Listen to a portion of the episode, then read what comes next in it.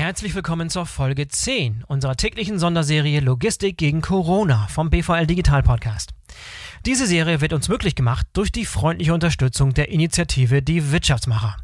Ich bin euer Host Boris Felgendreher und nachdem wir nun schon diverse Stimmen eingefangen haben von den Vertretern der großen Konzerne wie Amazon, Lufthansa, UPS und DB Cargo, werfen wir heute einen Blick auf einen soliden deutschen Mittelständler aus dem Wirtschaftsbereich Logistik.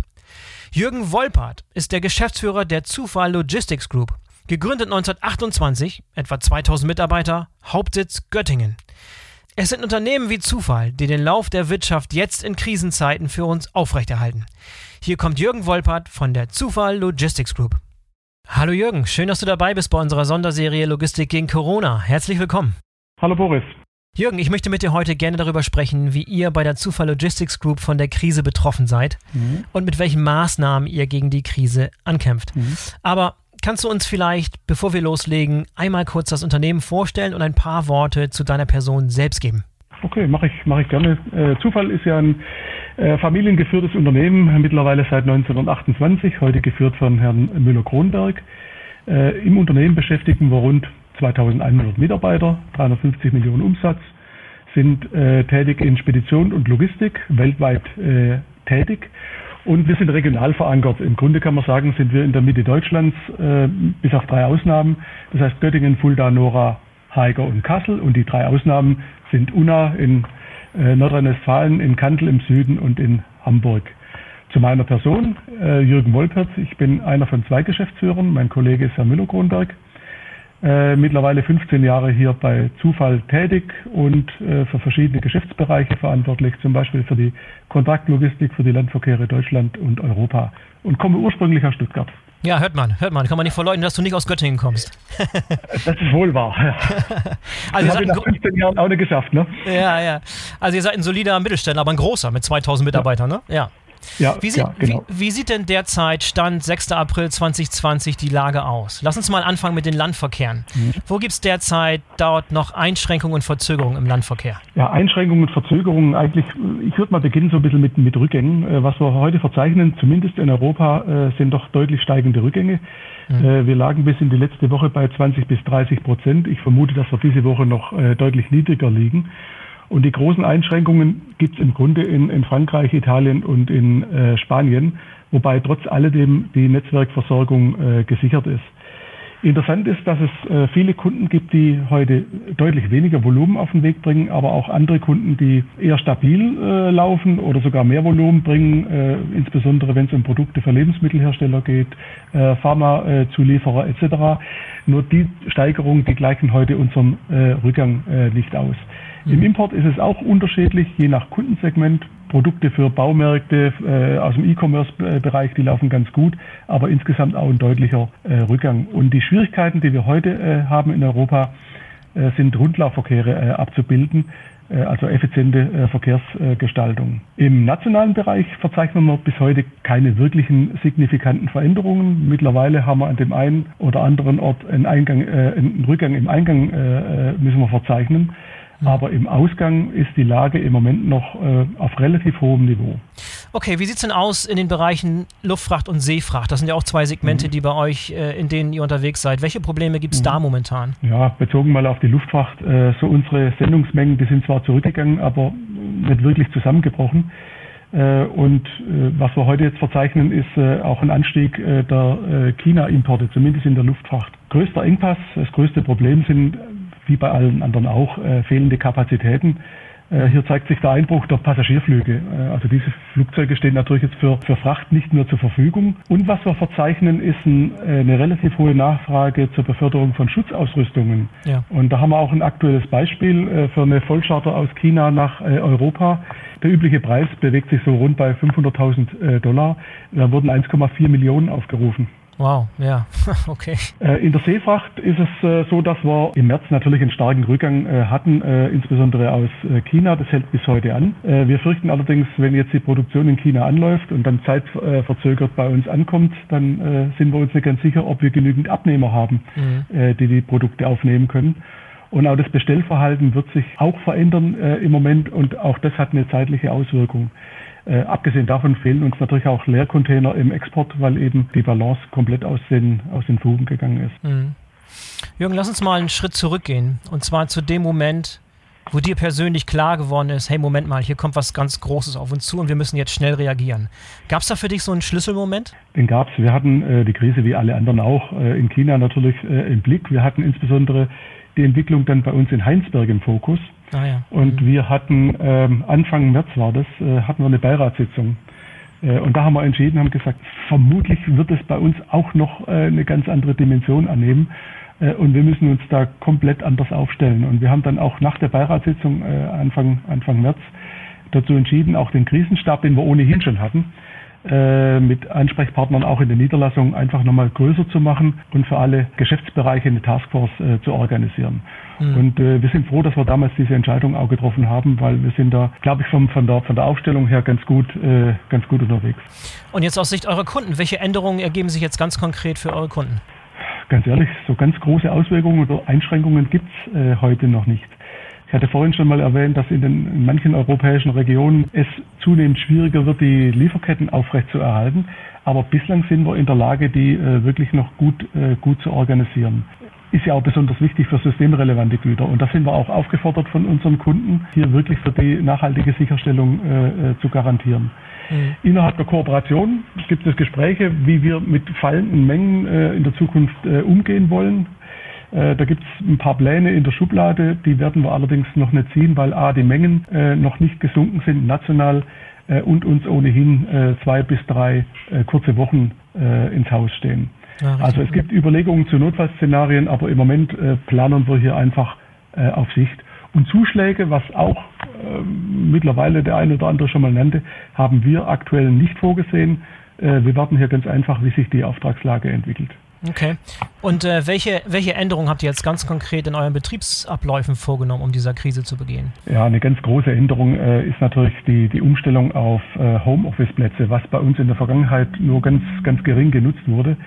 Und äh, wenn man bedenkt, wir haben 2100 Mitarbeiter, die Hälfte davon sind gewerblich.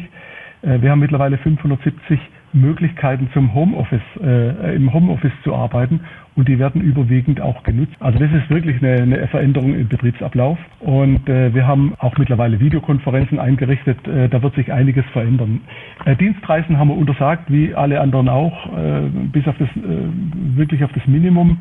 Was sich auch verändert hat in den Betriebsabläufen, hat auch eine Kundenrelevanz, ist die quittungslose Auslieferung. Mhm. Also unsere Fahrer, äh, um da wirklich die, äh, die Auflagen auch zu erfüllen mit Distanz, die können wir ja nicht dazu zwingen, äh, heute Quittungen zu bekommen von den Empfängern. Mhm. Und das ist eine, eine, signifikante Veränderung im Betriebsablauf. Du hast jetzt schon ein paar Sachen angesprochen, die direkt ähm, eine Auswirkung auf den Schutz und die Sicherheit der Mitarbeiter haben. Können wir noch ein bisschen konkreter mhm. darüber sprechen, ja, was ihr momentan zum Beispiel konkret macht für den Schutz der Fahrer? Also die allgemeinen Regeln, Hygieneregeln, die halten wir alle ein, das ist äh, keine Frage. Äh, was wir heute machen ist, äh, bevor bei uns ein, ein, Fahrer oder ein Besucher oder auch eigene Mitarbeiter, bevor die bei uns das Büro betreten, müssen sie sich die Hände waschen. Wir haben hier so mobile Waschtische aufgestellt, die sind auch alle überdacht. Das heißt also auch wenn es äh, regnet, äh, steht man nicht im Regen. Mhm. Äh, das ist ein ganz konkreter Punkt. Die quittungslose Auslieferung, die ich soeben erwähnte, ist natürlich ein, ein, ganz wichtiger Punkt zum Schutz unserer Fahrer, aber auch zum Schutz der Kundenmitarbeiter. Die Scanner werden permanent desinfiziert. Und in den Fahrerabfertigungen, das sind ja, ja mal kleinere, mal größere Räume, äh, da gibt es auch Begrenzungen, äh, wie viele Menschen sich maximal drin aufhalten dürfen. Und wie, wie sieht es mit den Lagerarbeitern aus? Wie viele habt ihr da Zeit? Ihr habt auch Lagerarbeiter, richtig? Und wie viel, wie werden die geschützt? Ja, äh, wir, haben, wir haben im Lager, die Hälfte unseres, äh, unserer Mitarbeiter sind gewerbliches Personal im Umschlagslager oder in der, in der Logistik. Mhm. Also was wir hier tun, wir, wir trennen Schichten. Äh, das heißt, äh, wenn wir Schichtwechsel haben, äh, achten wir sehr genau darauf, dass sich die Schichten nicht begegnen. Dazu haben wir auch teilweise bei uns die die Zugänge äh, äh, zum, zum Büro in Einbahnverkehre äh, ja ausgelegt, damit sich die Menschen einfach nicht bewegen. Mhm. Äh, Pausenräume sind umgestaltet worden, heißt, äh, wir haben dort die, die Tische auseinandergezogen, dass wir einfach die, die Distanz äh, gewährleisten können. Wir haben Raucherpausen, es gibt ja immer noch Raucher, äh, mhm. die haben wir begrenzt auf zwei Mitarbeiter. Wir haben so ein Kartensystem, äh, wo eben nur maximal zwei Mitarbeiter äh, zum Rauchen äh, dürfen und die Raucherräume sofern wir Räume im, äh, haben, dann werden die auch desinfiziert. Äh, dann haben wir mobile Toiletten aufgestellt, sodass wir auch trennen können zwischen äh, wirklich externen und zwischen unseren Mitarbeitern. Äh, wir haben den Fahrern, das habe ich übrigens erwähnt, äh, vergessen zu erwähnen, wir haben äh, unseren eigenen Fahrern äh, Wassertanks mitgegeben äh, und Seife, damit sie unter, äh, unter, äh, unterwegs auch ihre Hände waschen können. Ja, ja. Ist das immer noch die Situation, dass die an vielen Raststätten Zugang zu den Toiletten und den, den Sanitäranlagen verweigert bekommen? Oder hat sich das inzwischen auch gelegt? Nee, das gibt es das gibt's, das gibt's ja. ja immer noch. Aber da sind wir bei so einem grundsätzlichen Punkt. Ne? Wir reden aktuell über systemrelevante Berufsgruppen. Äh, da werden äh, Menschen aus der Pflege genommen oder auch äh, aus dem Lebensmitteleinzelhandel. Wer da absolut zu kurz kommt und immer, schlecht, immer noch schlecht behandelt wird, sind im Grunde unsere Berufskraftfahrer. Mhm. Und ich glaube, das war schon lange an der Zeit und jetzt umso mehr, äh, dass wir erstmal wissen, in welchem Umfeld diese Menschen tätig sind, wie sie behandelt werden und wie sie aber auch wichtig sind, damit bei uns Wirtschaft läuft. Also ich glaube, mhm. da müssen wir mehr tun, als immer nur drüber zu reden. Glaubst du, es ist jetzt ein Moment, wo das so ein Umdenken stattfindet, das auch langfristig wirklich äh, greifen wird? Oder ist das was Vorübergehendes, wo jetzt, jetzt die Leute gewertschätzt werden, aber dass es ein sehr, sehr kurzes Gedächtnis gibt und das dann schnell wieder in Vergessenheit gerät? Was meinst du? Meine Befürchtung ist äh, kurzes Gedächtnis. Mhm. Aber da sind wir als Branche natürlich gefordert, dafür zu sorgen, dass es wirklich auch im Gedächtnis bleibt. Mhm. Und wir können unseren eigenen Anteil auch dazu leisten. Also es sind nicht nur andere. Lass noch mal kurz über deine, eure Bürosituation sprechen. Die fand ich ganz interessant mhm. mit Homeoffice und so weiter. Momentan sieht's, wo bin ich, wo bist du momentan? Bist du zu Hause oder im Büro? Wo erreiche ich dich gerade? Also ich bin im Büro, ich bin auch zu 100 Prozent im Büro. Ähm, ich könnte gut von zu Hause arbeiten, aber ich habe jetzt hier A, die räumlichen Voraussetzungen und B, bin ich einfach der Meinung, Präsenz zu zeigen in so schwierigen Zeiten ist äh, auch nicht verkehrt. Das stimmt. Wie, wie ist denn die Lage? Wo ist die Stimmung momentan bei euch? Ist, äh, sind die Leute zuversichtlich? Sind sie verunsichert? Wie würdest du die Lage beschreiben? Nee, sie ist nicht verunsichert. Also die, die, die, Menschen sind schon. Im Grunde, wenn ich Menschen begegne, muss ich sagen, sind sie eigentlich alle noch, äh, noch gut gelaunt. Ne? Äh, mhm. äh, was verwundern kann, wenn man eben diese, diese Botschaften jeden Tag äh, äh, hört. Aber ich sag mal, verhalten optimistisch sind die, sind die Menschen. Also bei uns insbesondere jetzt bei, bei Zufall. Und was die, was die Umstellung auf Homeoffice äh, betrifft, auch da waren die Mitarbeiter schnell äh, einverstanden, das zu tun, weil das ist ja auch nicht so ganz einfach. Nicht jeder ist in der, es geht ja nicht nur ums Geschäft, sondern bin ich als Person auch in der Lage, alleine zu Hause zu arbeiten. Ja, da, äh, und ja. da muss ich sagen, die Akzeptanz war da äh, recht schnell da und äh, auch die Abstimmung mit Betriebsräten, mit Mitarbeitern, das äh, hat wirklich reibungslos funktioniert große Herausforderung hatten wir, weil wir hatten so viele Endgeräte nicht zur Verfügung. Ja. Äh, die mussten wir wirklich schnell beschaffen und da hat unsere IT äh, wirklich äh, super reagiert. Sie haben ganz, ganz schnell diese Endgeräte bekommen. Das einzig Ärgerliche war, dass wir eine verzögerte Aufschaltung hatten, weil die erforderlichen Lizenzen teilweise fehlten und es einfach zu lange Zeit gedauert hat, die aufzuschalten. Und was sich auch wirklich bewährt hat, war die Umstellung auf Videokonferenzen. Mittlerweile nutzen wir die in 1 zu 1 Beziehungen, aber auch in Veranstaltungen mit 30, 35 Leuten. Funktioniert wirklich gut. Ja, ja, jetzt, jetzt entdecken das so einige, die es vorher noch gar nicht richtig so zu schätzen wussten. Ne?